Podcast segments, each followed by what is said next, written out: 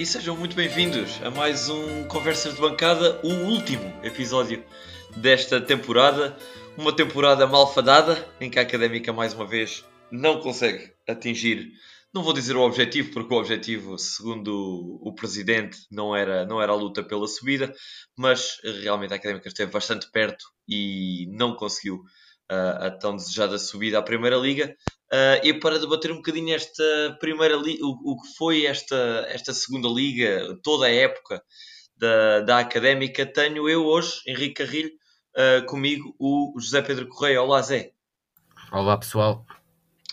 E uh, também o António Sanches. Olá, António. Alô, malta. Ora, muito bem. começo, se calhar, por te perguntar a ti, Zé Pedro. Para ti, o que é que correu mal ou, ou o que é que correu bem, uh, dependendo da, da, da, perspectiva, nesta segunda liga para a Académica acabar no quarto lugar, uh, salvo com 62 pontos, uh, mas ficar ainda assim atrás de Aroca, de Vizela e de Estoril. Olha, acho, antes de mais nada, dizer que acho que o saldo da, da época é extremamente positivo. O balanço geral é extremamente positivo, tanto que foi a primeira vez, desde que descemos pela última vez à segunda liga, que uh, chegámos à última jornada com hipóteses matemáticas de, de subida. É certo que esta, nesta é, primeiro, é o primeiro ano em que existe a possibilidade do terceiro classificado subir, uh, mas ainda assim não deixa de ser um, um fator positivo esse de podermos chegarmos à última jornada com possibilidades. Os pontos mais positivos, assim de uma forma muito rápida, uh, que eu acho que, que foram essenciais para, para este desempenho, e mérito total para, para a equipa técnica de Rui Borges foi o processo defensivo, porque acho que a nível defensivo, se não é a nível de processo defensivo, se não foi a melhor, melhor equipa nestes últimos anos na segunda liga, andou, andou lá perto, porque o processo defensivo estava claramente. Então, na primeira metade da época, onde acabámos por julgo que perdemos apenas uma vez com os Chaves, se não me engano, Uh, na, na, primeira época, na primeira metade da época, então, ficou bem claro que o processo ofensivo estava bem consolidado e que foi o responsável pela académica chegar a essa fase em, em, nos lugares de subida, em primeiro, em segundo e até em terceiro, com grande vantagem sobre os outros. A grande desvantagem, que é algo que eu já vou tocar mais à frente, que eu trouxe, tenho aqui algumas estatísticas, é o processo ofensivo. Por várias razões, parece-me que o Rui Borges não, do lado, pronto, do lado menos bom de treinar tanto o processo ofensivo é parece que, que o processo ofensivo não foi tão treinado, uh, o processo o ataque organizado, até as bolas paradas, como também já vamos tocar mais à frente, digo eu, uh, parece, parece-me que saiu descurado esse, esse processo e refletiu-se, refletiu-se porque a académica fez uh, criou poucas oportunidades de, de, de golo, na minha opinião. Teve muita eficácia, mas uh, criou muito poucas oportunidades. E acho que esse foi um, um dos grandes problemas, a par da profundidade do plantel, que apesar da Académica não ter tido, ao contrário dos, dos rivais, não ter tido grandes casos de Covid, acho que a profundidade do plantel notou-se essencialmente na lesão do Boldini, que foi longa, e na lesão do João Mário, que ainda foi mais longa, e até na lesão do uh, Bruno Teles, a certa altura. Portanto, acho que isso, esses dois foram os, para mim, assim de repente, os principais fatores negativos da época da académica que não possibilitaram, se calhar, uh, uma subida de divisão direta, diria eu. Certo, certo, e completamente de acordo, principalmente com, com a questão da, da, falta de preparação ofensiva. Notou-se notou perfeitamente que no início da época a académica era uma equipa construída de trás para a frente, uh, com uma dupla muito forte, muito sólida, para o nível da segunda liga, obviamente.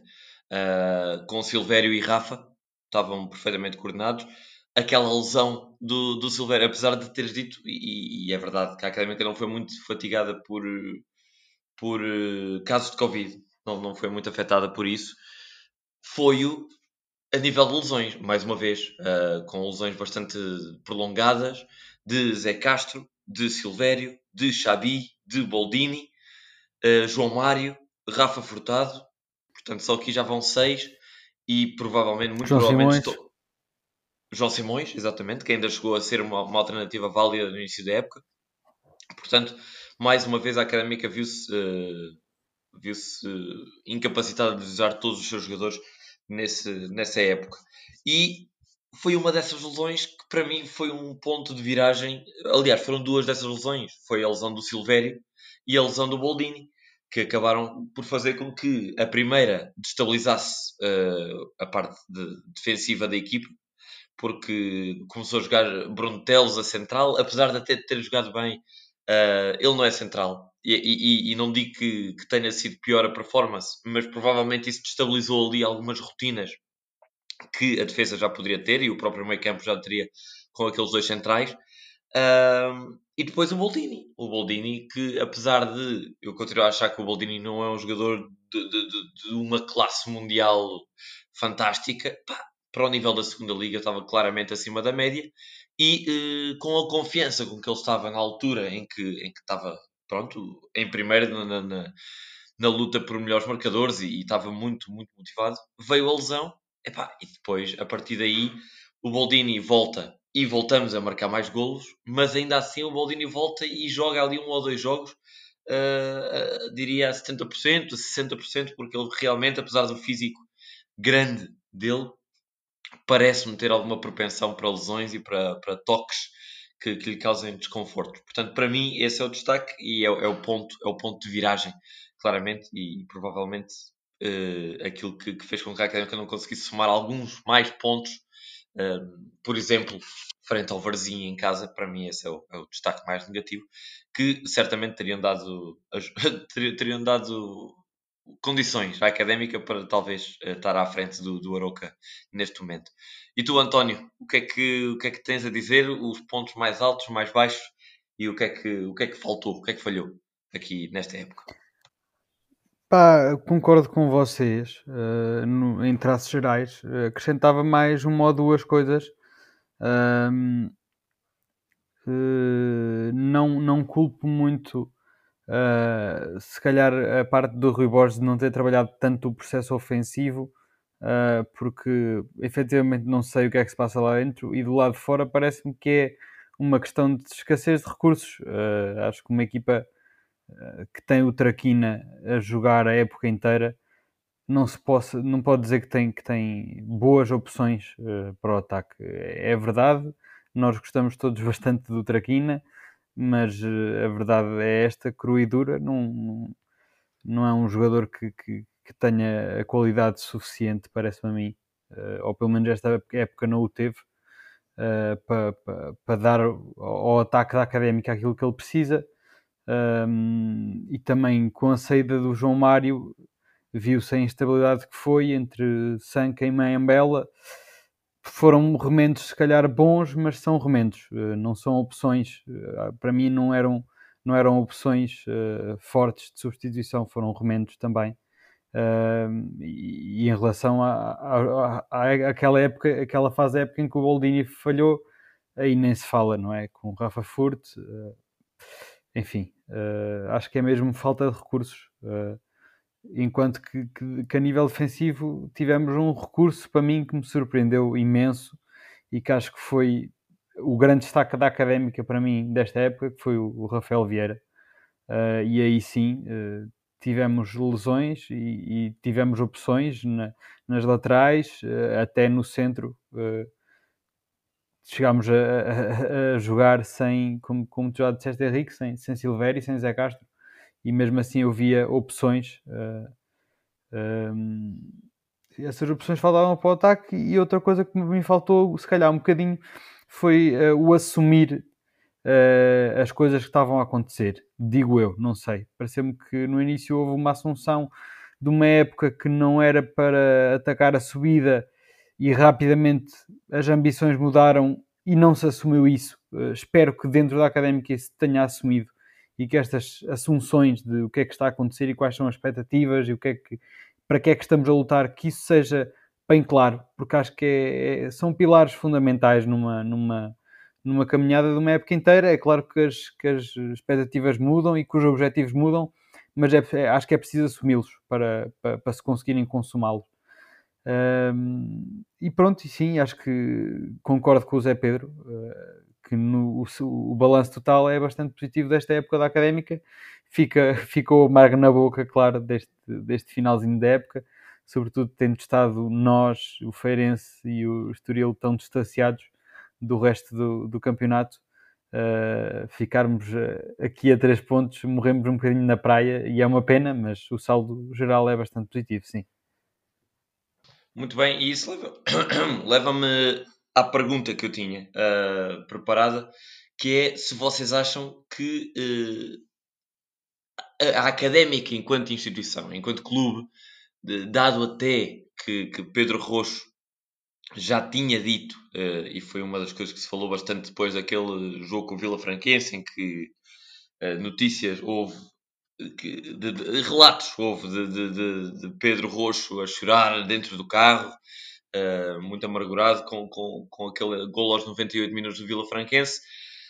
Uh, muito se falou daquela entrevista que ele deu quando a Académica desce, onde ele diz que a Académica tem 5 anos para, para subir divisão, caso contrário, o problema pode ser bastante, bastante mais grave do que aquilo que parece.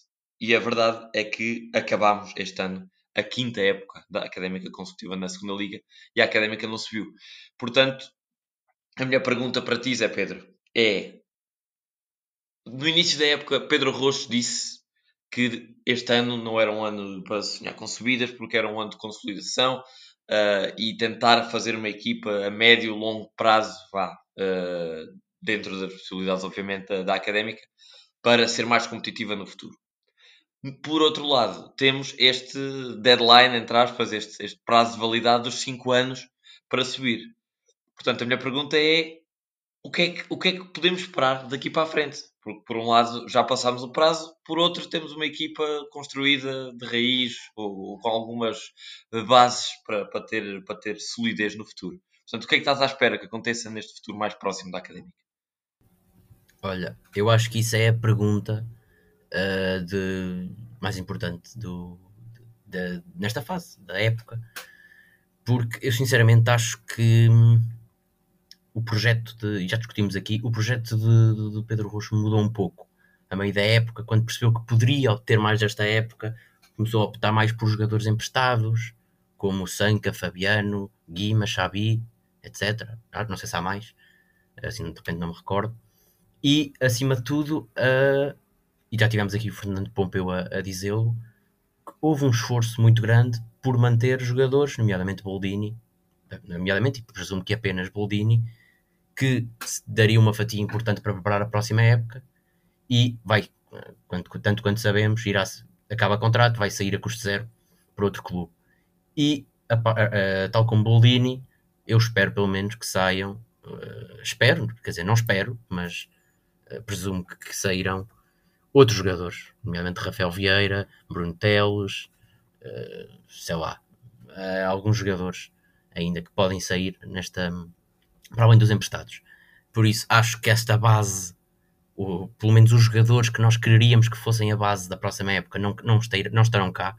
Acho que finalmente, pronto, pelas piores circunstâncias, acho que terá de haver uma aposta na formação obrigatória e não é uma aposta na formação como foi agora, Acho que Rui Borges não é um jogador a apostar muito na formação, apesar de Dani ter jogado alguns jogos, uh, mas foram sempre. Acho que no total foi menos de uma hora que ele jogou ao longo da época, mas uh, jogou em alguns jogos. Mas é, vai ser preciso mais para a próxima época. E a equipa de Sub-23 esteve muito bem. Acho que será obrigatória essa aposta em vários jogadores da equipa, da equipa Sub-23, como Dani, Pedro Pinto, uh, Pedro Pinho, os extremos Leandro e o Tomás Costa. Acho que irá, irá de haver uma base muito forte de, de, desta equipa de sub-23 e, e, pronto, e acho que a base deste plantel que passou de agora, acho que os jogadores que farão, que, que continuarão, não serão aqueles que nós idealizávamos. Uh, espero que seja feito algum esforço por manter algumas peças basilares, mas acho que essa, essa promessa de Pedro Roxo no início da época não foi bem assim, porque esse, como disse no início da minha intervenção, uh, acho que a aposta mudou muito a meio da época, quando, quando se viu que poderia ter hipóteses, e acho que a próxima época vai ser um esforço gigante, comparativamente àquilo que o Pedro Rocha disse no início. Sim, mudou, mudou. Eh, acho que é claro que mudou.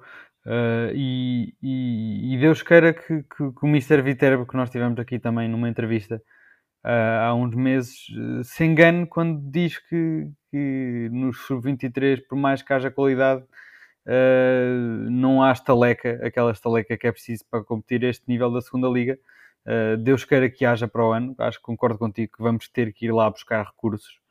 Uh, esses jogadores que tu, que tu já referenciaste, de, de preferência, uh, tenho realmente muito medo que não se tendo dado mais espaço a esses jogadores para eles prepararem este ano, que para o ano não sirva.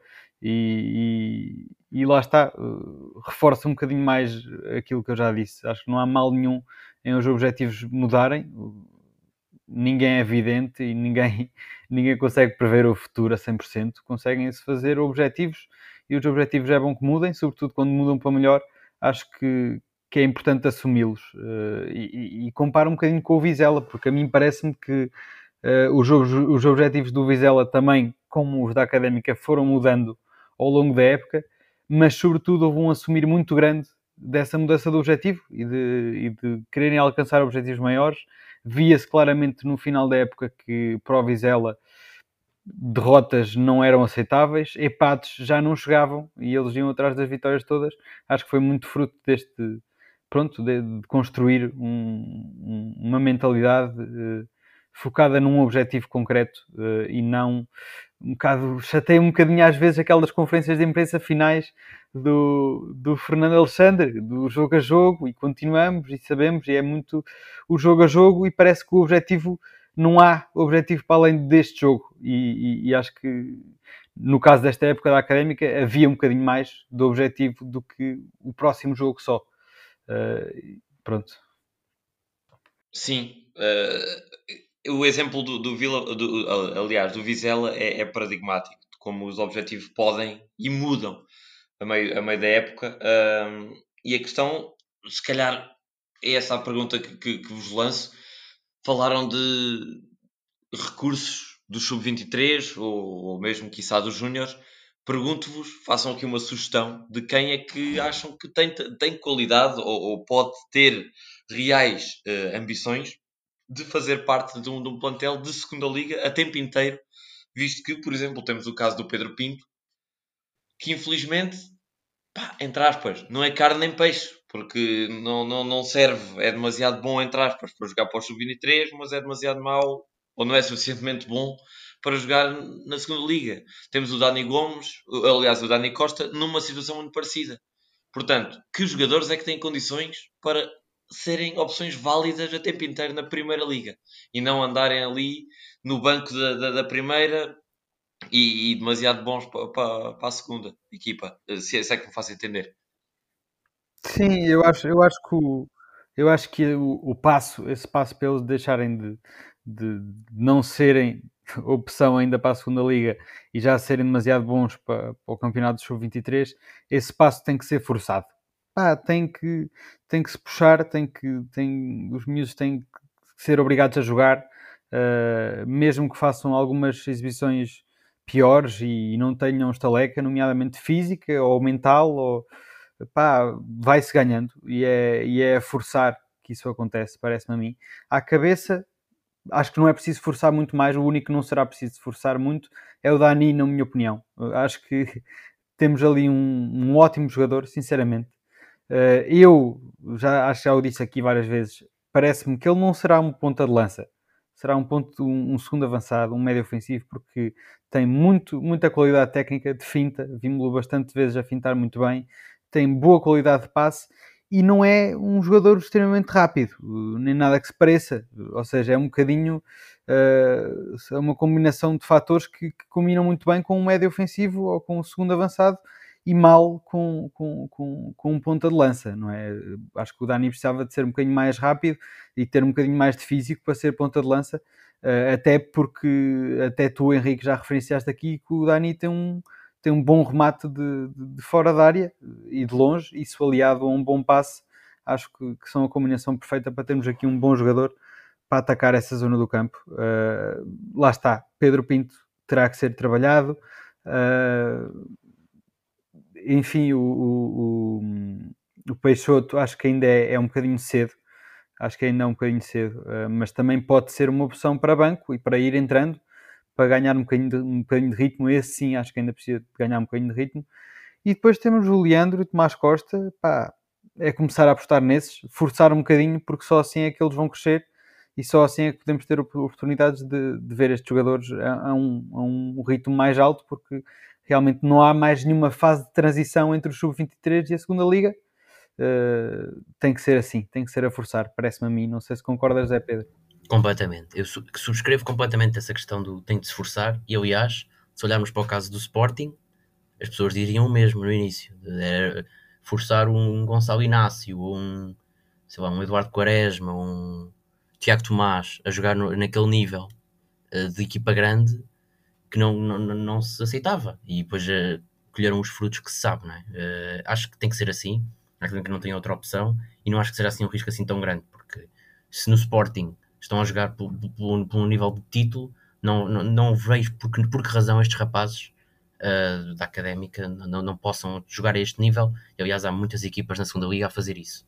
Só relativamente ao Afonso Peixoto, eu esqueci-me de referi-lo há pouco, estava a referir alguns exemplos. Acho que, ao contrário de ti, acho que o Afonso Peixoto pode claramente fazer parte de um plantel. Uh, já discutimos aqui as posições dele. Quer, acho que pode ser um, uma espécie de Bruno Teles, pode jogar tanto a defesa esquerda como a central. Pá, acho que para suplente, então, pá, titular talvez não, mas para suplente chega bem. Acho que para cumprir ali a função de, de Fábio Viana mais Key, acho que chega perfeitamente. E poupamos ali logo o salário de dois jogadores. Acho que tem que começar por estas coisas. Não sei qual é a função do Key, mas está bem. Mas pronto, estás a perceber. É, ali para sim, uma eventualidade no centro. Sim, sim, sim, sim. Acho, acho que, sim. acho que este... aqui um bocadinho, se calhar, a opinião do nosso analista do Sub-23, José Miguel Martins. Sim, e por exemplo, o Pedro Pinho o Pedro Pinho acho que pode claramente ser uh, fazer uma espécie de Diogo Pereira, como fez, apesar de eu achar que o Diogo Pereira vai ficar. Uh, acho que o Pedro Pinho pode fazer a função de Diogo Pereira, jogar entrar de vez em quando, não é titular habitual, mas pá, um jogador que pode cumprir quando é chamado. Acho que é aqui que, que a académica pode começar a, a, pronto, a poupar algum dinheiro e a montar uma equipa inter, importante e interessante. A minha opinião relativamente a isso é, é, é, é de acordo convosco mas mais por um fator, eu até acho que nem é tanto a questão da qualidade. Uh, e não, não me interpretem mal, qualidade técnica vá.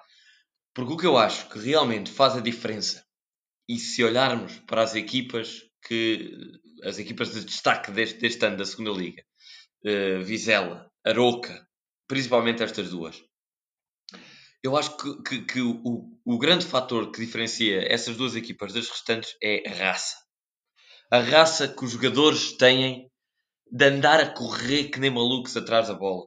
O, o, o, o Vizela foi destacado aqui pelo, pelo António, já há bastante tempo, não é de agora, um, como uma equipa que entrava com tudo e acabava com tudo e que tinha uma intensidade maluca no, nos 90 minutos. E essa foi a, a, grande, a grande força que fez o Vizela estar 28 jogos sem, sem perder.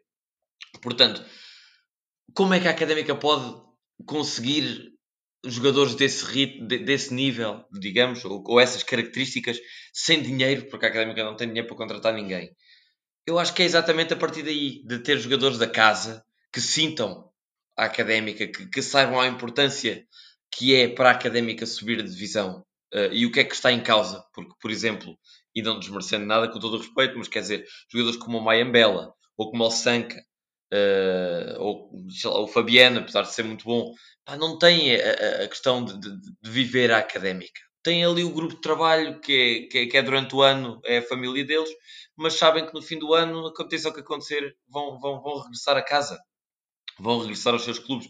Portanto, ter miúdos, e isso aconteceu muito, por exemplo, com o Sporting, ter os miúdos que entram e dão tudo pela camisola, que, que fazem tudo para, para, pela, pela, vitória, acho que pode ser por aí um bocadinho uh, a, a, a, mudança de paradigma da académica, e aí sem dúvida, por exemplo, o Dani, e, e não sei se concordam, mas dá para ver que cada vez que ele entra, entra com uma atitude completamente diferente dos.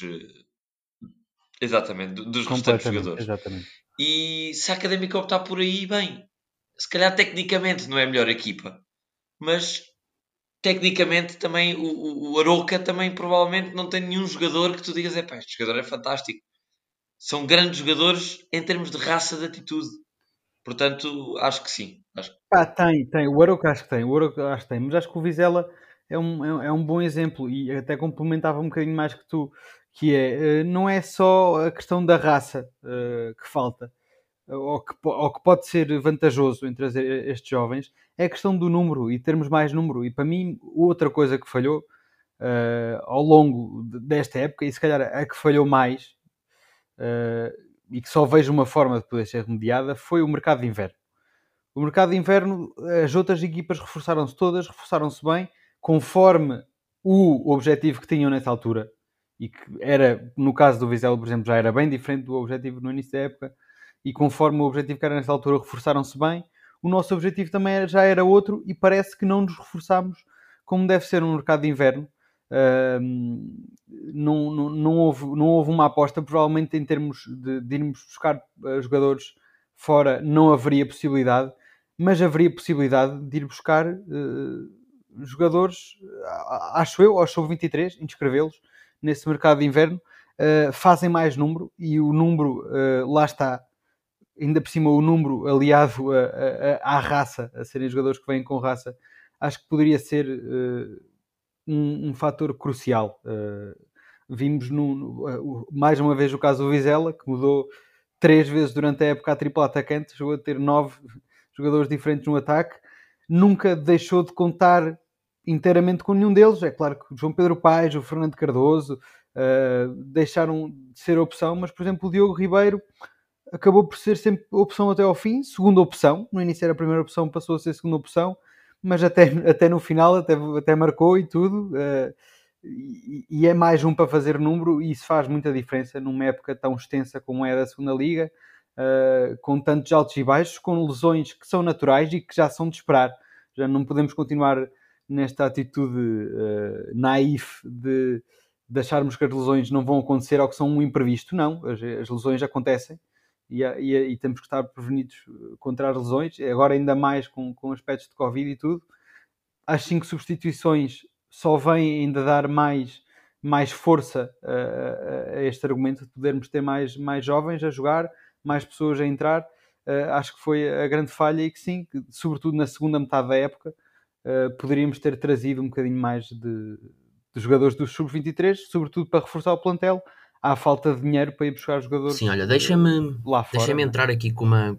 Já que estamos a falar de, nas outras equipas, especialmente do Baroca e do Vizela, pegar aqui numa, numa estatística muito rápida que eu preparei.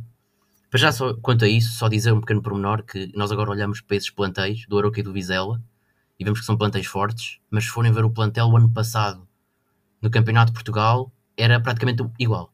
Portanto, se calhar agora olhamos para esse, para esse plantel e vemos como é que eles tinham esta equipa no, no, no, Campeonato de Portugal, e é isso, é mais ou menos isso que vocês têm dito. Acho que são jogadores raçudos, a maior parte dele, olho para o Aroca, vejo Pedro Moreira, vejo um João Basso, que é um central para mim fortíssimo, vejo o Talos, pá, são, são jogadores raçudos e acho que no futebol, especialmente a este nível, em que a qualidade não abunda, não é? A qualidade técnica, eu acho que é isso, é para quem corre mais ganha. Vimos o Atlético Madrid este ano na Liga, quem, a equipa que corre mais ganha, até fica mais perto de ganhar.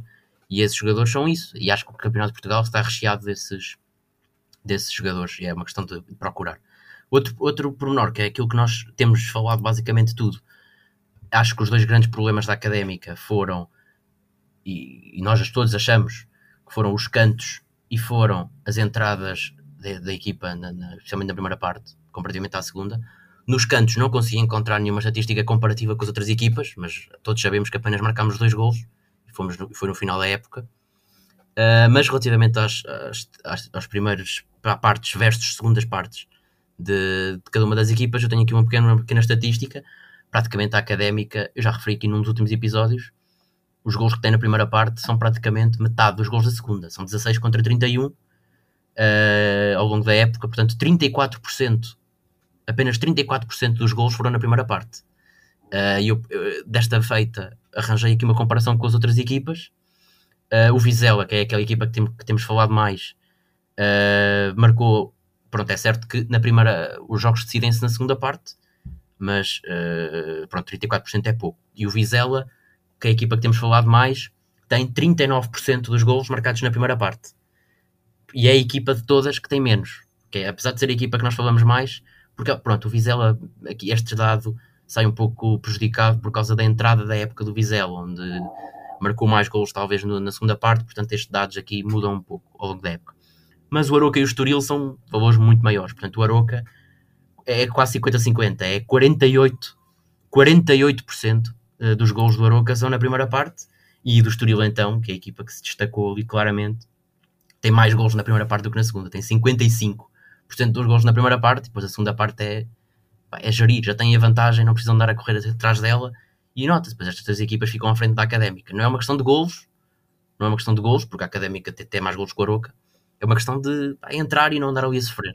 Exatamente, Sim, exatamente. Acho que essa estatística é, é muito expressiva e é como tu disseste, não é pela quantidade de golos marcados porque temos a mesma, não é pela quantidade de golos sofridos porque somos a segunda melhor defesa do campeonato, é pelo, pela altura em que se marcam, também acho. Concordo Mas atenção, a académica e, e relativamente a essa questão do, do, dos gols marcados e das alturas em que se marca, uh, eu acho que a académica se pode considerar uma das equipas mais sortudas da, da, da, segunda liga. Eu gostava de ter feito essa pesquisa e assumo aqui o, o meia-culpa de não, não, estar devidamente preparado para, para esta análise uh, à, à época, mas eu gostava de saber quantos pontos é que a Académica ganhou diretamente relacionados com penaltis e com golos depois dos 85 minutos.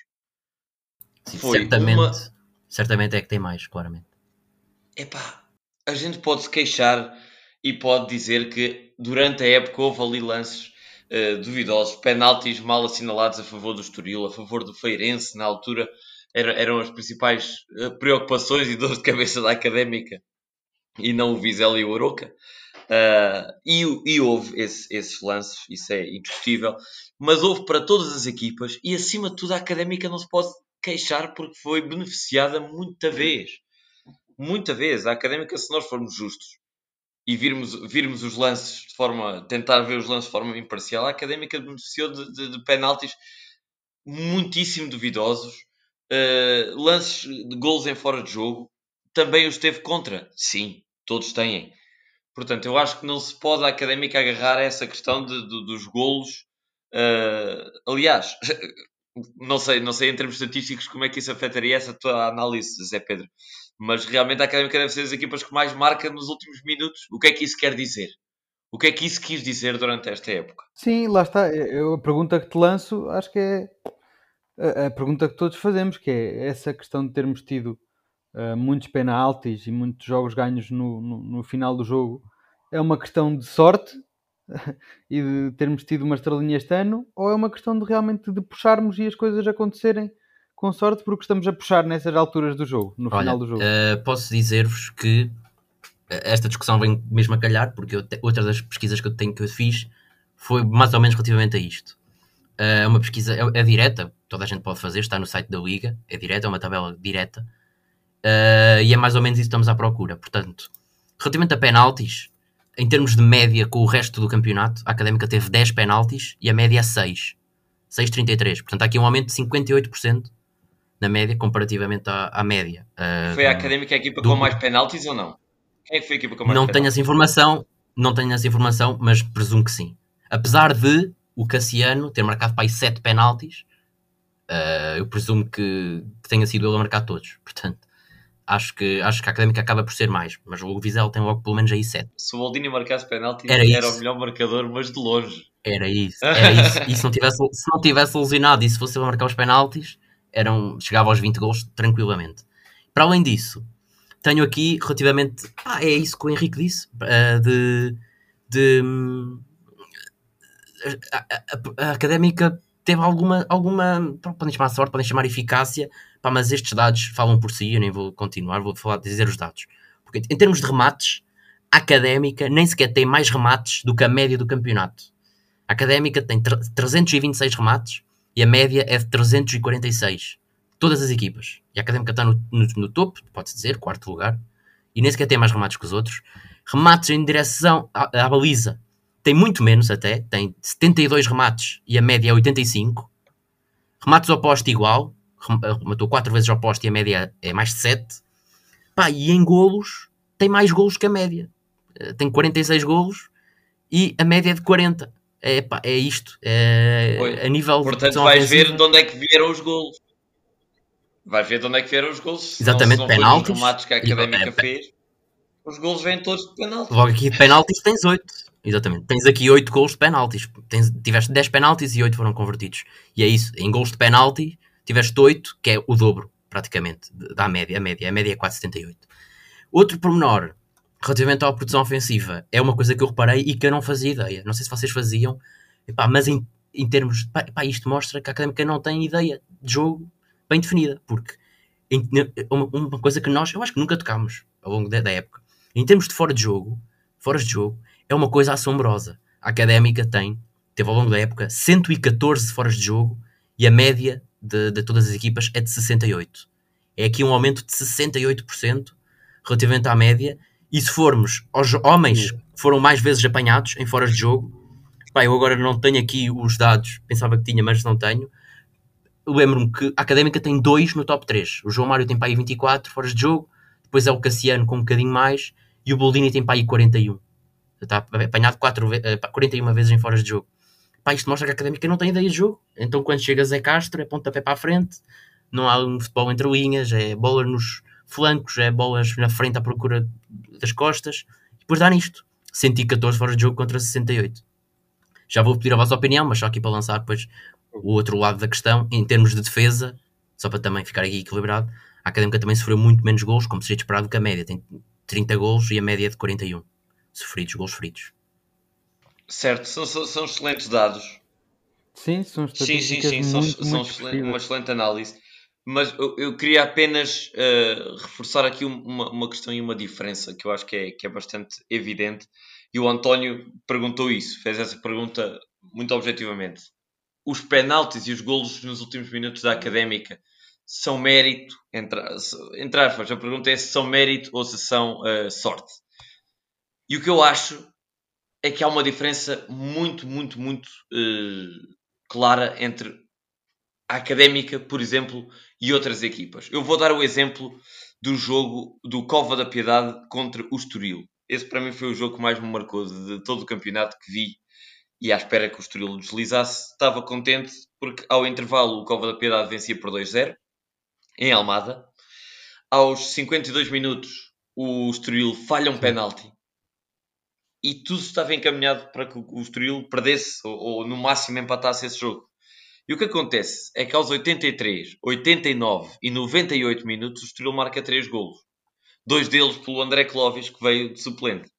E quem viu esse jogo lembra-se que a pressão que o Estoril fez a partir dos... Bem, de quase toda a segunda parte, o, o, o tempo que esteve a perder, e principalmente depois de falhar o penalti, a quantidade de ocasiões que o Estoril teve para marcar remates e mais remates e bolas ao poste e, e, e bolas que rematam e, e o, defesa toca no, a bola toca quase no braço e eles reclamam penalti. A quantidade de ocasiões que houve era daquele jogo que estava mesmo a ver. Mesmo a ver que, que, que o Estoril ia marcar e ia conseguir uh, sacar alguma coisa daquele jogo. E conseguiu. Agora, a Académica, vocês lembram-se de algum jogo que a Académica tenha estado intensivamente acampada na área adversária com, com 5 minutos, 10 minutos de pressão e de remates e de, e de constante uh, perigo à baliza adversária? Faço-vos essa pergunta. Epá, acho que sim. Acho que sim. Uh, jogos com, com, o primeiro jogo que fizemos com o Vila Franquense, uh, o primeiro jogo antes de ser repetido. Um, pá, tinha que estar agora a olhar para o calendário, mas uh, Parece-me que sim, e parece-me que é exatamente daí, dessa pressão final, que vieram tantos penaltis no final, bem marcados ou mal marcados. Eles para serem mal marcados, que, o jogador tem que estar na área na mesma. Uh, acho que é, é, muito por aí, e, e, e lá está. E, e, não vimos penaltis, ou vimos muito poucos penaltis, ou essa sorte, penaltis bem ou mal marcados, no, nas primeiras partes. A mim parece-me sempre é que mesmo sobretudo nesta última fase da época em que a académica deslizou bastante. A académica até aos 60 minutos estava a ver o que é que, o que, é que acontecia no jogo. Estava a ver o que, é, para o que é que o jogo dava. E depois, quando via que aos 60 minutos estava a faltar, começavam a correr um bocado mais. Uh, por isso, parece-me que essa pressão final, ok, não terá sido uma coisa tão avassaladora como provavelmente foi essa, essa do Estoril contra o Cova Piado. Uh, mas houve uma pressão bem mais assumida e bem mais forte da académica a partir dos 60 minutos, a partir de quando o, o fogo começa a acabar no rabo. Parece pois eu não concordo, não, não, não, não concordo muito, porque acho que muitas vezes os lances que a académica teve que deram penalti foram lances completamente uh, fortuitos ou, ou, lances isolados. Vá. E lembro-me, por exemplo, para ilustrar, uh, pode, pode ser injusto, porque claro que houve uh, penaltis vindos da pressão ofensiva, e claro, não estou a falar de todos, mas houve muitos, por exemplo, como aquele do, do Benfica B, que a Académica ganha um zero com um lance de penalti que cai do céu. Que o Boldino leva uma cotovelada na área já com, com o jogo parado, ou depois de um canto, ou assim. Uh, ou, ou, ou, passos longos que acaba por dar uma que acaba por dar uma falta, uh, mas que a Académica não está consistentemente a atacar nesse, nesse período. Uh, enfim, não sei, se calhar o Zé Pedro tem mais alguma estatística que nos possa ajudar com isto. Não, olha, eu, eu, eu dois jogos, dois jogos que me lembro muito bem disto ter acontecido, isto que eu, que eu estava a dizer, foram dois empates. Foi o empate com, com o Oliveirense e o empate com o Mafra, em que, em que pronto, houve esta pressão final uh, da Académica a partir do Sim, o jogo do Mafra é verdade. O jogo do Mafra a Académica Mas começa a perder 2-0 e, e, e, vai atrás do resultado e até tem hipótese, pelos pés do Sanca, de ganhar o jogo. Exatamente. Uh, mas, mas não consegue. Sim, sim, e no Oliveirense também. Uh, vocês já ouviram aqui o... a minha opinião sobre isso é, eu acho que cada um de vocês tem razão em parte. Eu já mostrei aqui os dados de, das entradas em campo de, de cada equipa e essa, essa, essa, essa opinião do, do, do, do, Tony tem toda a razão. A académica, até aos 60 minutos, ou pelo menos a primeira parte, como eu já mostrei, entra a ver o que é que dá. E isso foi a época toda. Foi a época toda, claro que há jogos algumas exceções, poucas, mas há, mas isso é um facto. Agora, o, depois, o, a partir dessa, nessa segunda parte, a partir do, dos 60 minutos, o facto de ter penaltis, é certo que alguns podem ser duvidosos, como esse do Boldini, mas claramente a académica sobe o ritmo e, tal como eu disse aqui, que para ganhar jogos é preciso correr, para ter penaltis é preciso estar na área e há, na segunda parte, alguma, algum aumento na, na, na, na percentagem de, de, na quantidade de jogadores da académica que entram nas áreas adversárias e isto foi ao longo da época toda. Por isso eu acho que daí vem os penaltis. Agora, a académica teve assim tantos mais homens na área contrária do que as outras equipas que tiveram menos penaltis. Aí já, pronto, aí já é questionável. As outras equipas sempre puseram muita gente na área e a diferença é que procuraram fazer isso desde o início do jogo. Por isso, é claro que a quantidade de penaltis que tivemos não espelha a nossa produção ofensiva, como mostrei na segunda estatística que, que fiz. Uh, tivemos alguma sorte nesse capítulo em alguns lances. Esse do Boldini contra o Benfica, então, é mais escandaloso porque a Académica nem tinha a bola. Uh, mas é isso, acho que cada um de vocês tem razão à sua medida. Acho que há alguma sorte, mas é, sorte é fruto da Académica na segunda parte ter sido, ter procurado mais, essencialmente, do que fez na, na primeira, em todos os jogos. Uhum. Ah, e a, a, análise, a análise desta a performance da académica este ano, acho que já vai, já vai bem extensa e, e, e compreensiva acima de tudo. Uh, graças, muito obrigado ao, ao, Zé Pedro por, essa, por esses dados todos estatísticos que, que recolheu e bem e analisou. Mas lanço-vos agora o desafio de olharmos uh, para os destaques individuais do ano. Portanto, nós durante toda a época fomos lançando cada jogo, fomos fazendo a resenha, a palavra do podcast desta temporada, a resenha dos jogos e dos melhores e piores em campo. Por isso agora eu pergunto, Zé Pedro, quem é que foi para ti o melhor e o pior da Académica no, no global, é. nesta época? Pá, apesar de não estar preparado, parece-me bastante fácil melhor claramente Boldini por todas as razões, uh, melhor marcador de equipa de longe, teria sido o melhor marcador se fosse ele a converter os penaltis.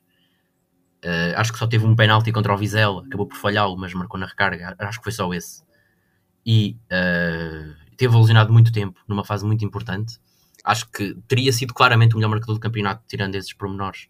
E teria passado os 20 golos, não tenho muitas dúvidas, que é algo que é, pá, não tenho, não tenho presente, mas acho que é raro na segunda liga. E acho que uh, esse Bolini claramente melhor. Não se esperava, claramente, que, que ele pá, era suplente no Oliveirense. Uh, nunca, tinha, nunca tinha mostrado nada. Pá, e é claramente, para mim, o melhor jogador da, da, da o destaque positivo da, desta. Se eu tivesse que só escolher um, era ele. Depois também menções para Mica, Fabiano, uh, Ricardo Dias numa parte da época, o regresso do Zé Castro, essencialmente. O Bruno Teles também me surpreendeu, honestamente. O Rafael Vieira, muito consistente ao longo da época, também uma bela surpresa. Mas Boldini, claramente o melhor. Pior, também claramente sem dúvidas nenhumas. Fabinho. Uh, nem preciso me estar aqui a estender, porque basta ouvir um episódio qualquer, basta os ouvintes pegarem num episódio e irem para a parte dos destaques, que eu, eu falo sempre do Fabinho. Uh, essa é a minha opinião. É um jogador que acho que pá, tem alguma, algum. Ele é, é, um jogador que é valorizado uh, no, no, no, futebol português, por alguma razão. Acho que teve algum azar, agora vou defendê-lo um pouco. Acho que tem algum azar com a posição dele, em que Rui Borges colocou, que eu acho que não é um jogador para jogar ali tão perto do, do, do avançado. Pá, e é um jogador que faz a equipa cria, estéril, basicamente. A equipa fica estéril com ele ali, Sim. naquela zona e já mostrei aqui os dados do fora de jogo que tem a ver com isso. A Académica não produz, simplesmente não produz ali pelo meio campo. E Fabinho é claramente para mim, nem vou, nem vou falar de noutros, uh, Fabinho claramente para mim o destaque negativo do plantel esta temporada. Sim, eu concordo contigo, Boldini sem dúvida, menção honrosa para Rafael Vieira e acho que não vale a pena dar mais. E, e, e, destaque negativo Fabinho, sem dúvida, pela quantidade de jogos e de minutos que teve e, e essa esterilidade acho que é uma palavra uh, muito bem escolhida uh, que ele provoca na equipa. E um destaque também mais negativo uh, para o Traquina, acho que é um bocado inevitável e eu gosto muito do Traquina. Aliás, já aqui tivemos o Traquina, adoro o Traquina enquanto pessoa, gosto do Traquina enquanto jogador, mas sofre de um, de um problema que, que se calhar até lhe foge um bocadinho das mãos, que é jogar tanto. É impossível e é dos jogadores mais bem preparados fisicamente da académica, que é uma coisa rara. Uh, mas é impossível aguentar uh, tanto tempo, tantos jogos. Não é um jogador tecnicamente evoluído por aí além, como nós sabemos. Cumpre bastante bem quando tem, tem, quando tem que cumprir, uh, faz os seus brilharetes como faz de vez em quando e muito bem. Sobretudo, tem muita noção da equipa e de, de onde é que tem de estar e de ser solidário defensivamente também. tem um grande espírito combativo mas realmente ninguém aguenta jogar tanto tempo e, e, e, ele não esteve bem eh, na maior parte dos jogos, parece-me a mim por causa disso, porque é muito tempo para um jogador só, uh, ainda por cima para um jogador que não é o jogador mais evoluído uh, tecnicamente, não estamos a falar, por exemplo, do Miguel Crespo, já aí vamos ao melhor ao melhor 11 da, da, segunda liga, para mim, não é propriamente um Miguel Crespo indiscutível, é um Traquina. E, e 90 sobre 90 sobre 90 é normal que se sinta e acho que se sentiu bastante ali uma falha no ataque do lado direito da académica. Uh, só, antes, Henrique, antes de passar para ti, só a minha opinião sobre isto em 10 segundos.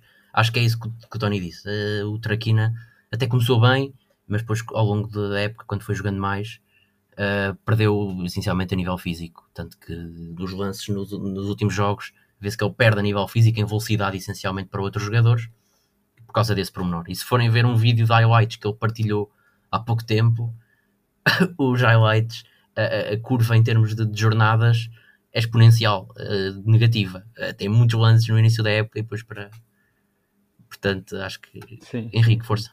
Pois claro, mas isso é sintomático isso, e é natural, é o que o António disse, é um reflexo de, das opções do treinador. Uh, não, não creio que tenha havido nenhum jogador que tenha jogado tanto quanto, quanto Traquina, não só se calhar na, na, na, na académica, mas a nível de segunda liga e quase na Europa, porque eu arrisco-me a dizer que até à 20 ou 25 jornada o Traquina jogou 90 sobre 90 sobre 90 taça incluída, taça da Liga. Não, este ano não teve na taça da Liga, mas todos os jogos da Académica, o, o Traquina jogava 90 sobre 90. Pá, e há muito poucos jogadores por esse mundo fora que façam isso. E obviamente reflete-se depois numa quebra de, de intensidade e de, de, qualidade. Acho que isso é, é óbvio e previsível até. Mas, para concordar convosco, Uh, pá, sim, dou o prémio ao Boldini. E até pode parecer inesperado, porque eu não fui um grande uh, fã ou não, não elogiei assim tanto, tanto, tanto o Boldini durante o ano todo, mas acaba por ser para mim o melhor do ano, até por, uma questão de expectativas. Como, como o Zé Pedro disse, eu estava muito duvidoso relativamente à titularidade óbvia, e até me lembro do primeiro episódio quando Boldini é, é contratado, de perguntarmos entre nós quem é que seria o ponta de lança titular no primeiro jogo, e eu disse de caras Rafael Furtado, porque era o que tinha trabalhado mais tempo com, com o, o Mister, já tinha feito a, a pré-época toda com a Académica, e vocês, não sei bem com que base, mas acabaram por acertar e bem, disseram, não, não, vai ser o Boldini de certeza.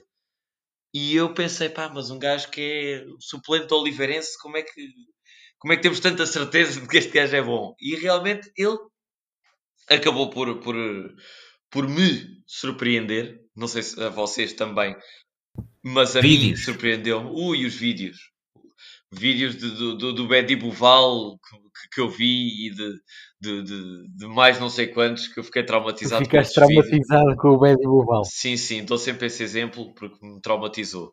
Uh, mas pronto, uh, acho que o Boldini, sem dúvida, uh, a surpresa do ano e que boa surpresa. vamos ver como é que a académica se vai conseguir recriar sem Boldini, porque parece já quase certo, ainda não se, não sabendo o paradeiro de Boldini para onde é que ele vai, ele já anunciou que, que muito provavelmente aquele post de Instagram é basicamente a dizer que não fica na académica e acho que, que merece uh, tentar uma, uma, uma oportunidade a um nível mais elevado, para ser muito sincero. Uh, a nível de, de piores em, em, em termos globais, acho que há vários candidatos. Acho que há vários candidatos. Aliás, deixa-me só fazer aqui uma menção uh, a vários que poderiam uh, não é poderiam ser, ser considerados melhor, mas eh, menções honrosas ao Fabiano, que se não fosse aquela cabeça de pássaro, eu acho que pá, tem tudo para agarrar o lugar na, no Braga. Pode perfeitamente ser o lateral direito do Braga, é um jogador com uma qualidade fantástica a nível ofensivo. Uh, menção também à dupla Silvério e Rafa durante aquela primeira metade, que foi indiscutivelmente das melhores que a Académica teve nos últimos anos. Largos, em termos de solidez. Destaque também para o Zé Castro, que aos 38 anos faz um regresso depois de uma, uma lesão muito complicada, faz um regresso fenomenal. E eu, eu vou sempre ser crítica àquela, àquela frase que já ouvi hoje de com Zé Castro é gestão para a frente. Não concordo nada. Com Zé Castro é qualidade de passe longo, se calhar até mais do que passe curto. Zé Castro falha mais passos curtos do que passos longos e acho que nada, não é nada gestão, é, é um passo com, com bastante qualidade uh, para a frente. Muitas vezes é quase o construtor de jogo da Académica, nestes últimos jogos foi então patente. Uh, e fica-me fica por aqui, em termos de, de, destaques positivos. Destaques mais negativos, tenho vários. Tenho, por exemplo, o João Mário, que apesar da lesão que, que, o impediu de acabar a época, os jogos que fez já ainda foram bastantes e a mim não me convenceu de todo. E era ao contrário do Boldini, lá está, era o jogador que eu tinha mais expectativas e era o grande, o grande, o grande, a grande figura das contratações da Académica. Era o João Mário, depositava nele grandes esperanças e saíram completamente fraudadas. Uh, portanto, provavelmente a ele uh, dou-lhe o, o, destaque de, de, de, menos, menos positivo.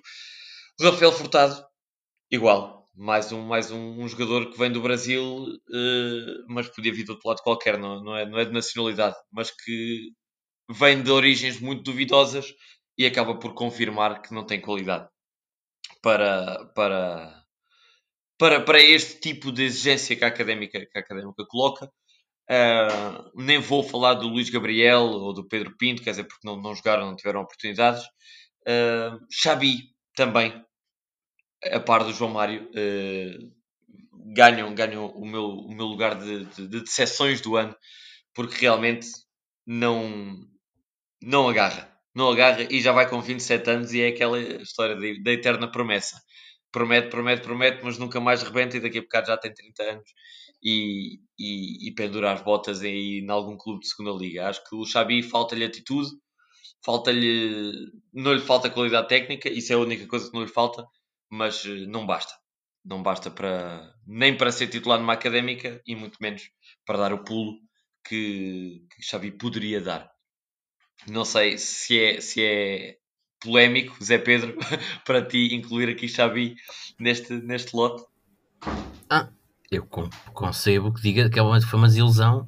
Eu, eu, para mim foi uma desilusão. Não tenho problemas nenhum em dizer. Era, tinha muitas esperanças. Quando ele assinou, uh, eu disse que era mesmo o que faltava para o plantel estar uh, forte. Era mesmo aquilo que precisávamos. E não, não correspondeu às expectativas. E, aliás, o pior ponto disso é ele ter sido suplente do Fabinho a época toda.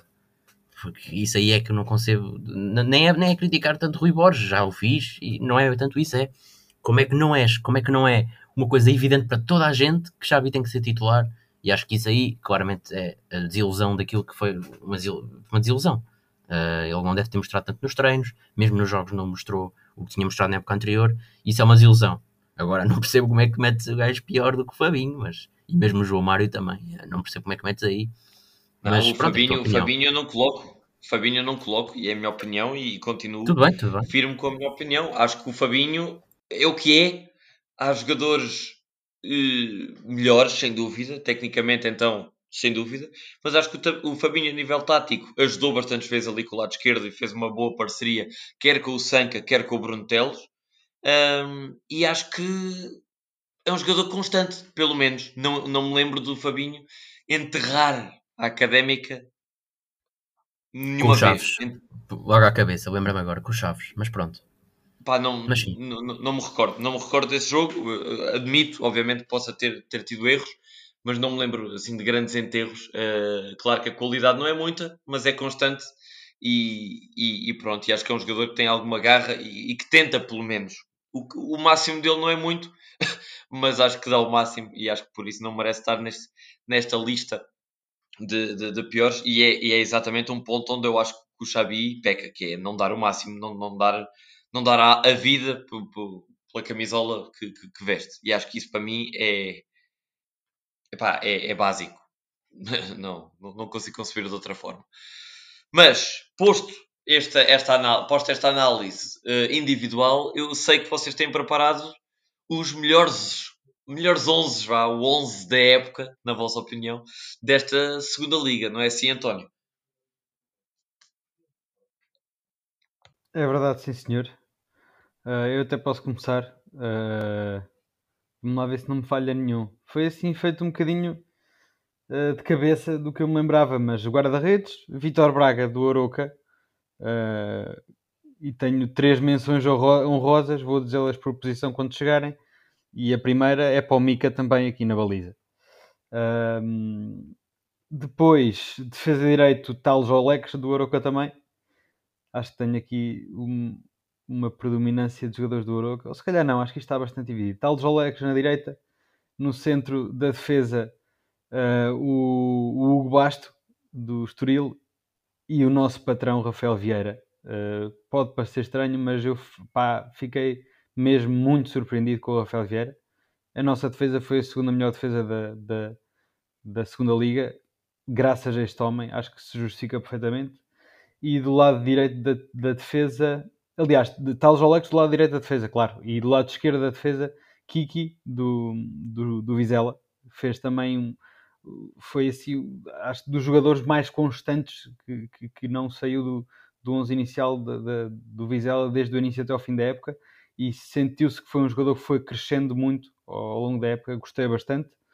Uh, depois no meio campo, uh, médio defensivo, o inequívoco Jefferson, do, do Vila Franquense, uh, acompanhado mais à frente do, do Rafael Guzo, e, e é uma menção um bocadinho fora da caixa, porque só se destacou na segunda metade da época, mas acho que foi, lá está, contratação de inverno do Vizela e acho que foi a chave essencial para esta grande caminhada do Vizela. Foi o Rafael Guzo, sem dúvida nenhuma. Uh, e para mim, o melhor jogador da segunda liga, inequivocamente, Miguel Crespo. Grande época de Miguel Crespo. Vou adorar ver o Miguel, o Miguel Crespo a jogar na Primeira Liga para o ano. Deus queira que ele continue a evoluir. Uh, já tem a sua idade, mas está, está num, num topo de forma incrível, acho eu.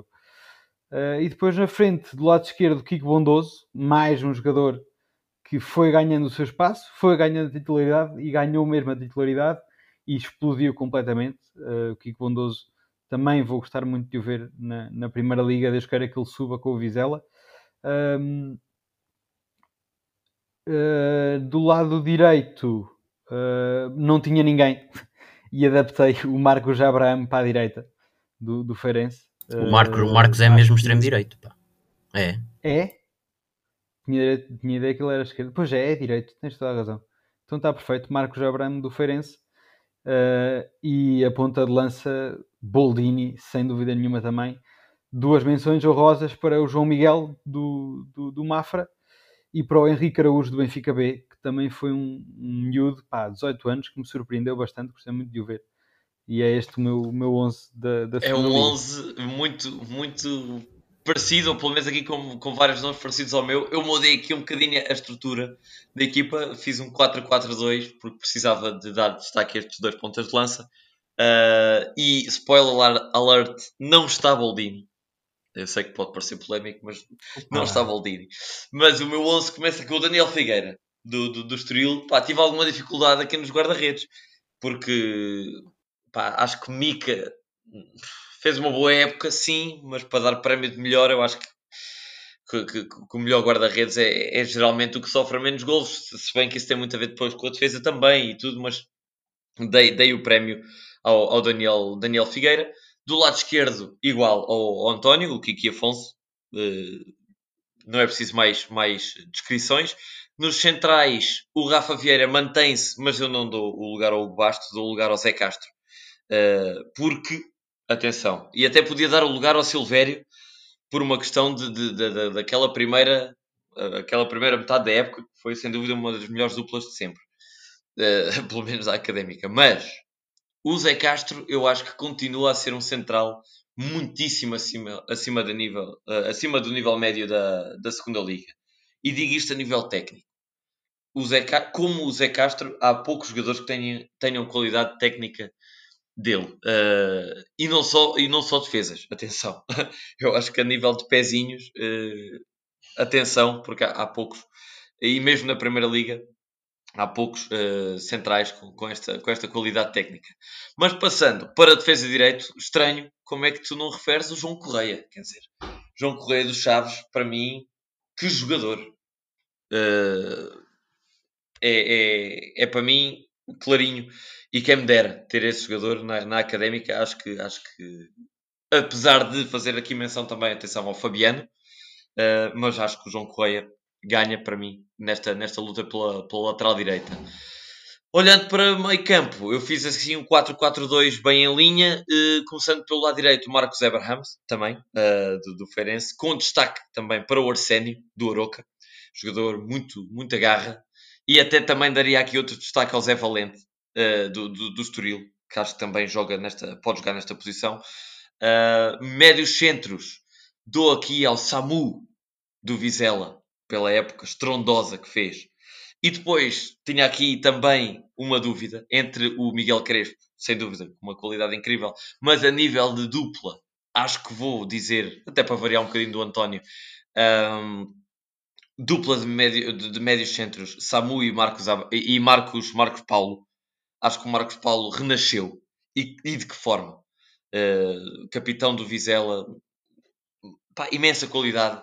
E nós já sabíamos, nós já sabíamos que o Marcos Paulo tinha, esta, tinha esta, esta qualidade, mais da primeira vez que ele teve na Académica do que da segunda, mas realmente renasceu e, e é um prémio de carreira muito, muito, muito bom para o Marcos Paulo, eh, esta subida de divisão. Uh, médio esquerdo não há, não há como fugir, é o Kiko Bondoso. Eh, melhor, melhor em nível de assistências na, na segunda liga. E na frente, Jacobu e Cassiano, do Estoril e Vizela, respectivamente. Acho que uh, pela consistência e, e, pela, pela, pela qualidade do Jacobu e mais pelo esforço do Cassiano, acho que, que, que ganhou o prémio, obviamente com Boldini à, à espreita. Mas, uh, mas este é o meu, é o meu 11 não sei se querem comentar alguma coisa que vos tenha parecido mais estranho. Epá, eu, acho só, eu acho só que há, há dois jogadores na, na, na, segunda liga um bocado overrated, que é o Cassiano e o André Silva. Concordo, do, do completamente, pá. Força, força, explica. Não sei se quer explicar. Nada, acho que pá, basta ver um bocadinho os jogos. Não... Pá, o Cassiano é isso, é, marcou 7 penaltis. Pá. O Cassiano marcou 7 penaltis e acabou a época suplente do Diogo Ribeiro. Acho que está tudo dito. Mas pronto, acho que vou passar ao meu, ao meu, ao meu 11. Depois, depois deste número humorístico de Henrique Carrilho, em que opta por deixar Miguel Crespo o melhor jogador da liga para colocar Marcos Paulo, depois deste número humorístico. Ah, e deixar e meter Cassiano Opa, eu, e a... disse, eu disse, pá, a nível, a nível de qualidade técnica, o Miguel Crespo é o melhor jogador da segunda liga. Eu, eu, eu concordo nisso perfeitamente. Mas eu expliquei que é uma questão de dupla. É uma questão de meio campo. Eu acho que é um prémio para o Vizela. Opa, tá bem, mas tu não vais, este não vais jogar com esta eh. equipa. Para isso, é- Opa, para isso, eu para isso eu dizia a equipa de Estoril. Pronto, está bem. Para isso eu dizia a equipa de Estoril. Oh, tá bem. Mas pronto, vá, eu vou passar ao meu 11. Ah, e depois também o número humorístico de não meter Boldini e meter o overrated Cassiano. Sim, isso, eu- isso, isso eu acho. Isso eu E o acho é Jacobo pecado. Aziz, que marcou ainda menos gols que o Boldini. Se no Cassiano ainda percebe por ser o melhor marcador, o Jacobo Aziz, enfim. Ainda por cima, ainda por, ainda por cima Aziz, joga por na, jogou na equipa que ficou em primeiro. Mas pronto, vou passar ao meu 11. Ah, e pronto, e introduzindo o meu 11, estou meio que chocado por ser tão diferente. Eh, é certo que na frente é bastante semelhante, relativamente ao, ao Tony é igual, eh, mas vou passar ao meu 11. Portanto, na, na baliza, não tenho muitas dúvidas, Mica, eh, aceito o Vitor Braga, eh, já não lembro quem é que o Henrique disse, foi o Dani Figueira, já não aceito tanto, mas aceito o Vitor Braga, mas o Mica para mim não tenho muitas dúvidas. O lado direito, eh, pensei nos dois que vocês disseram, o Talves, que jogou, acho que jogou os minutos todos da Liga, e o João Correia, que é claramente o melhor jogador dos Chaves, não meti o João Correia porque o Chaves foi uma desilusão, então acho que nem merecem ter aqui ninguém. Foi mais por isso. Ah, e, e- meti o Fabiano, porque acho que é um, foi um luxo. Ao contrário do Henrique, eu não queria ter o João Correia, porque temos o Fabiano, e o Fabiano para mim é melhor que o João Correia. Apesar de ter aquele cérebro de pássaro, como o Henrique já disse, para mim o Fabiano é o melhor lateral do direito da liga. Ah, o resto dos defesas também é exatamente tudo diferente. Central, para mim o melhor central da liga, João Basso, central do Aroca, veio com o Aroca do Campeonato de Portugal e para mim, de longe, o melhor central da liga. O outro central, ah, pá, pensei mesmo em meter o Rafael Vieira, mas depois ficava com muita gente da académica. Meti o Guilherme Ramos, do Feirense, para mim o melhor central do Feirense. Não há problema nenhum neste podcast teres muita gente Eu sei, eu sei, mas é que, mas é É que eu acho que eu acho que o Guilherme. Ramos eh, pá, evoluiu também muito ao longo da época, é um central com muito talento. Lembra-me também do Mateus Costa, acho eu, do Vizela, que acho que já até já assinou pelo Marítimo. Mas depois lembro-me que contra nós ele foi expulso e tudo. Portanto, optei pelo Guilherme Ramos, acho que claramente o melhor central do Feirense. Muito melhor que o Ícaro, esse palhaço. Lado esquerdo, aceito o Kiki. E se tivermos que ge- que gerar aqui um 11 global de todos, aceito que seja o Kiki, mas meti aqui o Joãozinho, pá, um lateral experientíssimo e que foi uma das peças fundamentais deste Estoril, a par do João Diogo. Não meti o João Diogo também por causa do Fabiano, mas à falta de laterais esquerdos, eh, nem sequer, pronto, eh, meti o Joãozinho. Havia aqui Kiki, também havia Bruno Teles, foi uma excelente época, mas meti Joãozinho. Meio campo, o jogador que me custa mais meter, João Gamboa, mas para mim parece-me claro que é, é o melhor médio defensivo da liga, para mim, não há muitas dúvidas. Mas Custa custa imenso, muito, especialmente custa? aquilo que ele fez no Eu jogo contra a. Académica, de provocar o jogador, mas É. para mim, pá, não há, sinceramente, acho que não há muitas dúvidas. Queria estar enganado, queria estar errado, mas acho que não estou. Para mim, o Gamboa é o melhor médio defensivo da liga. O Gamboa é daqueles que, mesmo que ele quisesse ir para a académica, se eu fosse presidente, acho que não o era. Agora não, sim, eu adorava em termos de, de- de ser jogador, é um jogador espetacular, mas depois da atitude dele, não, já nem pensar, nem pensar. Meio campo, e a partir daqui, acho que parece-me, pensava que era global, e por, por- a partir daqui, acho que é global.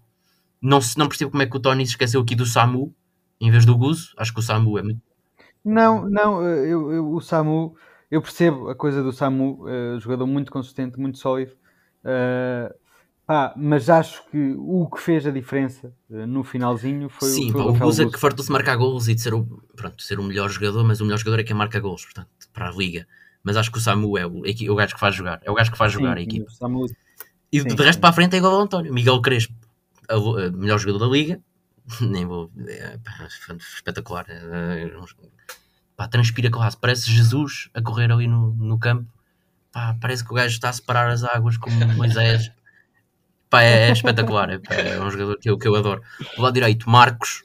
Custou-me. Não acho que haja grandes extremos direitos na liga. Custou-me também dar o Marcos. Não acho que seja um jogador excelente. Mas também uma boa. Mais pela surpresa. Porque eu acho que ele veio da equipa sub-23 e depois acabou por ser o principal, principal alvo, principal eh, motor da equipa do Feirense em termos ofensivos. O lado esquerdo, o meu guilty pleasure, como seria de esperar, Kiko Bondoso, veio do Campeonato de Portugal mais um com o Vizela e, epá, uh, craque. Uh, e eu, ao contrário do, do, Tony, espero que ele, não, que ele não suba, porque espero que ele venha para cá. Era, era mesmo, era mesmo que eu adorava, eu adorava ver Kiko Bondoso da Académica e acho que ele é cá de perto. E na frente, pá, nem vou falar mais, Boldini, não, não há muitas dúvidas enfim, é este o meu 11. Não sei se querem gerar um global. Olha, não sei, se, mas... Uh, não sei, mas acho que, que, que, é bom, pelo menos, uh, estarmos nós os três a fazer 11 bastante realistas e conseguirmos pôr o, o nosso Todos, enfim, entre aspas. Negro. Não, foram todos bastante realistas. Uh, e, e, foi uma época em que tivemos todos bastante, bastante atentos às outras equipas da, da, da, segunda liga, sem ser académica, e mesmo com o nosso coração preto da académica, conseguirmos fazer um, um 11 bastante realista e mesmo assim termos tantos jogadores da académica. Acho que se vê aqui uh, o, o, bom que foi esta época, uh, de conseguirmos incluir uh, um Rafa Vieira bastante consistente, conseguimos incluir um Boldini inequívoco, ainda conseguirmos pôr um Zé Castro, ainda conseguirmos pôr um Mica, uh, acho que ainda conseguimos pôr um Fabiano, acho que realmente mostra que, que foi uma, uma, época bem conseguida por parte da académica. Sim, e, e, e, como o, o Zé Pedro disse, assim, gerarmos assim, um 11 era difícil, mas à medida que vocês disseram, eu fui aqui anotando os nomes ditos e acho que os únicos, uh, temos aqui seis jogadores que reúnem consenso, uh, são eles. Consenso mais ou menos, mais menções. É o Mika, que, que foi aqui mencionado por todos, uh, o Kiki Afonso do lado esquerdo da defesa, o Rafa Vieira no centro da defesa, o Marcos Abraham no lado direito do ataque, o Miguel Crespo, apesar de não ter colocado escandalosamente, uh, mas referiu e referiu porquê, e do lado esquerdo o Kiko, o Kiko Bondoso, esse sim é que fez o hat-trick, e acho que é, é, é, quase é quase sinónimo reunir a trick com estas três cabeças aqui Uh, acho que é quase sinónimo de dizer que provavelmente foi o melhor jogador. Polivalência. Provavelmente foi o melhor jogador da época. Digo eu, mas a seguir ao Jesus Cristo, uh, Miguel Crespo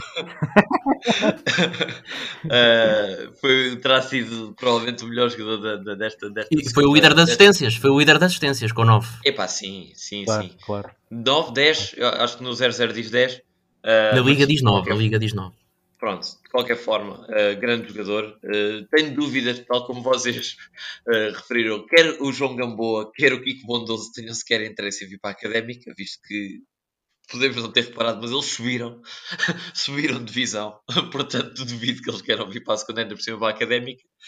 Um, e dizer apenas, quase no, no, nas notas finais, que epá, é de louvar o, o Vizela e o Aroca, não me canso de, de, de, de, dar, de dar crédito a estas duas instituições. Muito provavelmente ambas vão subir à primeira divisão. Uh, gravamos isto antes da segunda mão do, do Rio Ave Aroca. Uh, apesar do Aroca ir com 3-0, uh, acho, acho que vai subir. E, e, e, é incrível como duas equipas que vieram do Campeonato Nacional Séniores e no ano seguinte sobem à Primeira Liga. Acho que isto é de uma capacidade e é de, uma dificuldade extrema. Portanto, acho que, que, que, é uma história muito bonita que estes dois clubes conseguiram, conseguiram escrever e, e espero, espero que tenham, tenham sucesso e, tenham e que desfrutem desta caminhada na Primeira Liga. Não sei se António, se Zé Pedro, se vocês têm alguma nota final antes de concluirmos esta terceira temporada uh, que, queiram, que queiram deixar. Não, acho que por mim está tudo dito. Foi um prazer fazer mais esta temporada com vocês. Que venha mais uma. Estamos aí, na luta. Sim, pá, eu posso dizer que não vou ficar aqui tão emocional como o Tony, mas foi Pá, foi mais uma época, foi a época mais positiva desde que criámos este projeto, a nível desportivo para a académica, a nível de futebol, pelo menos, e espero que para o ano seja ainda melhor. E espero que para o ano voltamos a fazer as apostas e que eu volte a ganhar, porque sim, eu ganhei. Exatamente. Exatamente, eu ia dizer isso. Eu ia dizer isso. Parabéns. Parabéns obrigado, ao Zé Pedro. Obrigado, Parabéns obrigado. Ao olho, ao olho certeiro, ao olho certeiro do 1-0 pala de um zero. Se tu te queixas do é Cassiano, se tu te queixas do Cassiano marcar penaltis, eu queixo tu só acertares um zero, mas pronto, é a vida. São golos e são pontos uh, indiscutíveis. Uh, mas sim, um, grande, um grande prazer e isto é assim, com a académica na primeira, na segunda ou na terceira, isto dá-nos gozo, é assim, falar da académica e conseguirmos estar aqui uma hora e um quarto a fazer um, um resumo da época é, é, qualquer coisa de extraordinário. Espero que gostem de nos ouvir, espero que vos dê algum, algum tipo de alento, mesmo quando a académica perde, ver aqui algumas bacuradas e algumas postas de pescada. É assim uh, que, nós, que nós analisamos os jogos. E uh, para concluir esta terceira, esta terceira temporada, um grande desejo de que as coisas melhorem, de que haja notícias positivas, apesar de, de, desta nuvem negra que paira sobre a académica relativamente a, a, Rui Borges. Já se, houve alguma, algumas notícias sobre a permanência. Uh, esperemos que a académica consiga manter alguns jogadores, uh, mas que acima de tudo seja uma próxima época com mais alegria do que, do que foi esta, principalmente na reta final do campeonato. Um grande abraço a todos e voltaremos então, eh, como de habitual, no fim, provavelmente no fim da pré-época eh, da, próxima, da próxima temporada. Um grande abraço e até lá.